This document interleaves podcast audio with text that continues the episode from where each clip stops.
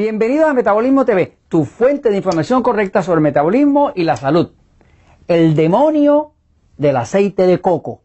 Yo soy Frank Suárez, especialista en obesidad y metabolismo, y hoy quiero hablarles pues de un artículo reciente que acaba de publicar la Asociación Americana del Corazón, el American Heart Association, donde los doctores, este más el otro, más el otro, más el otro, no voy ni a mencionar los nombres, pues eh, llegan a la conclusión de que el aceite de coco es algo demónico, es algo que hace mucho, pero mucho, pero mucho daño y usted tiene que preocuparse con eso.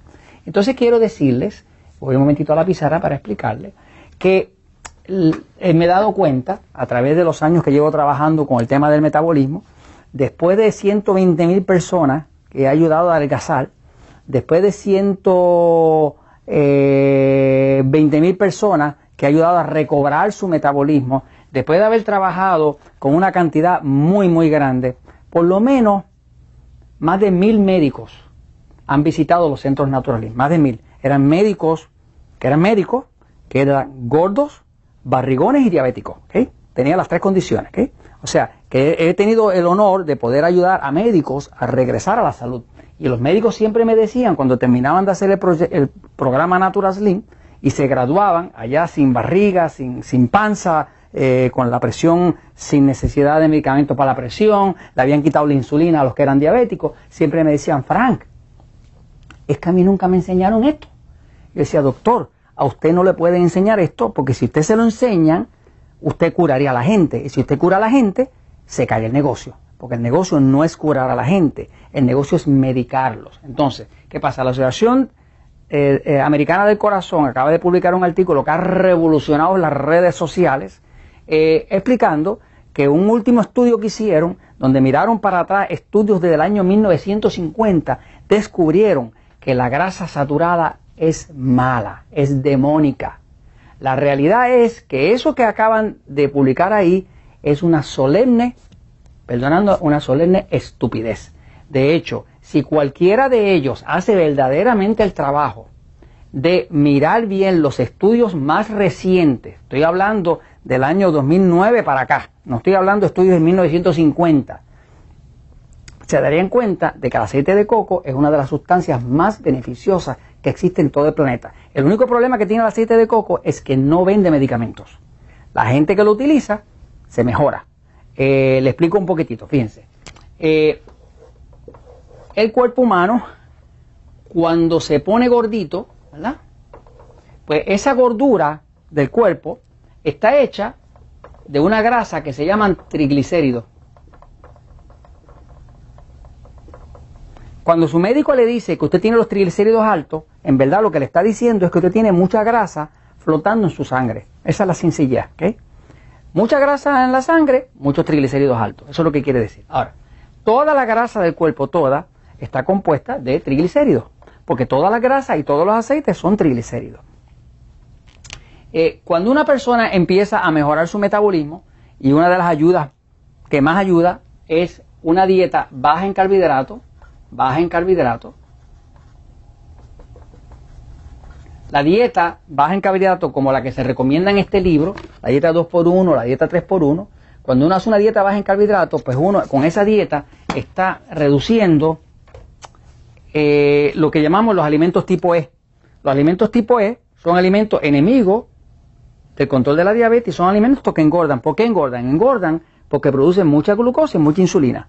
Esos alimentos que estamos hablando, pan, pasta, harina, arroz, plátano, papa, tubérculos, cereales, azúcar, dulces, chocolates, leche, jugos de fruta, refrescos azucarados, ese tipo de alimentos está científicamente comprobado que aumentan la glucosa. Todo lo que aumenta la glucosa va a obligar a su páncreas, que está aquí debajo del seno izquierdo, a producir insulina.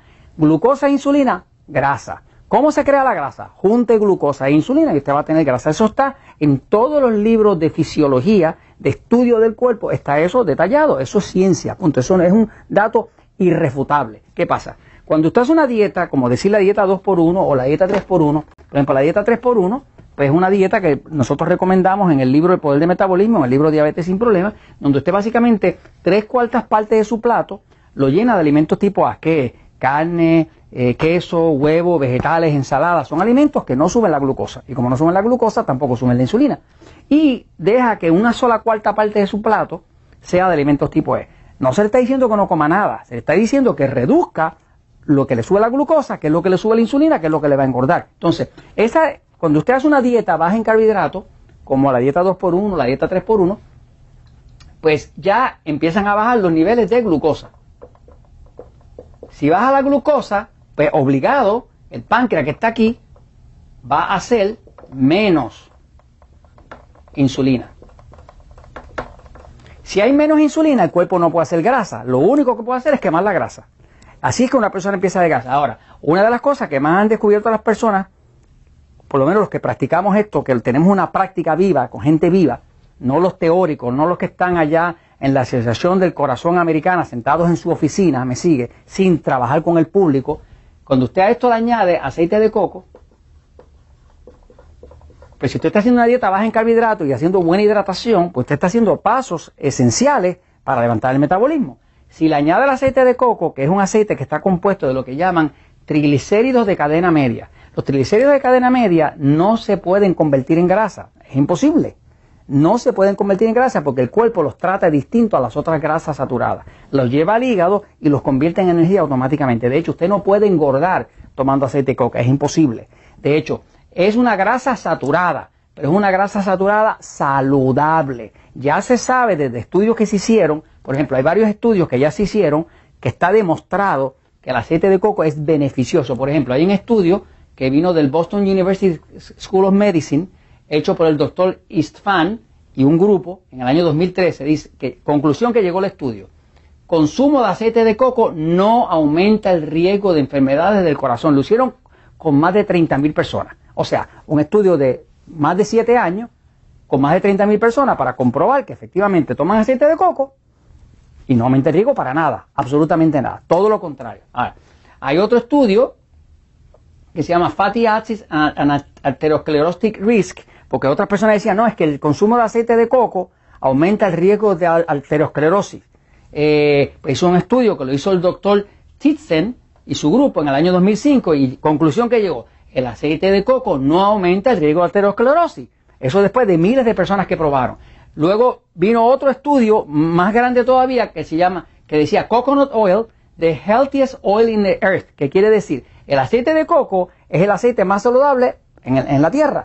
Eh, este estudio se publicó en el International Journal of Pharmaceutical Sciences and Research. Lo hizo el doctor Ankansha Gupta en el 2010. Si usted lo busca, va a ver que está nuevamente comprobado, el aceite de coco no hace daño a la salud, todo lo contrario. Ahora, hay que aclarar para aquellos que son ignorantes, porque una persona puede tener un título de muchísimo doctor o lo que sea, pero es ignorante en cuanto a que no tiene una práctica clínica. ¿Cómo es que uno aprende las cosas? Pues uno lo aprende con gente viva. Uno no lo aprende mirando papeles, uno no lo aprende mirando los libros, uno lo aprende trabajando con gente viva. Cuando una persona nos llega a nosotros gordita, yo trabajo con gente obesa hace 20 años, pues, y le empezamos a dar una dieta baja en carbohidratos, aceite de coco, a tomar agua y a subir su metabolismo, a limpiar su cuerpo de hongo cándida y todo ese tipo de cosas, automáticamente el metabolismo sube. ¿Y qué hace el cuerpo? Pues empieza a botar la grasa para afuera. Pero ¿qué pasa? Que cuando esa grasa sale, pasa a la sangre.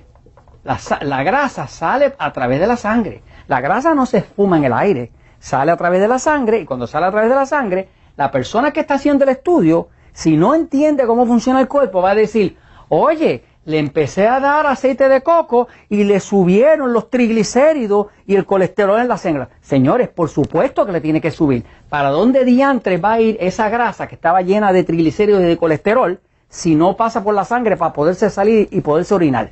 O sea que no hay forma. Siempre que uno usa aceite de coco y una dieta baja en carbohidratos y toma hidratación y hace todo para levantar el metabolismo, el colesterol va a subir. Tiene que subir, porque de qué otra forma la grasa que se está rompiendo se va a ir. Ella no se va a esfumar por obra y gracia del Espíritu Santo. Tiene que irse a través de la sangre. Por lo tanto, yo que he hecho estudios, como, como, he hecho con el, con el doctor Carlos Sidre, que se publicaron por la Universidad de Puerto Rico, con el recinto de ciencias médicas, ¿qué fue lo que vimos? Empezamos a una persona a darle aceite de coco, a darle eh, buena hidratación y esa persona empieza a perder grasa. Pero mientras lo está haciendo, sube los triglicéridos, sube el colesterol, por supuesto que sube. Si está soltando la grasa y está saliendo a través de su sangre para poder disponer de ella. Pero ¿qué pasa? Usted va a ver un tiempo y cuando los tres meses usted le hace una prueba a esa persona, después de haber empezado, los triglicéridos y el colesterol están por el piso. Y ahí todo se regula. O sea, que el, que quiere decir que el aceite de coco es un demonio, simple y sencillamente tiene un grado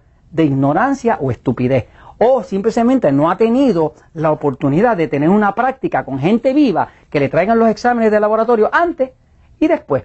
Y como yo creo que la verdad se ve en los resultados, lo creo de la misma forma que les digo a ustedes que la verdad siempre triunfa.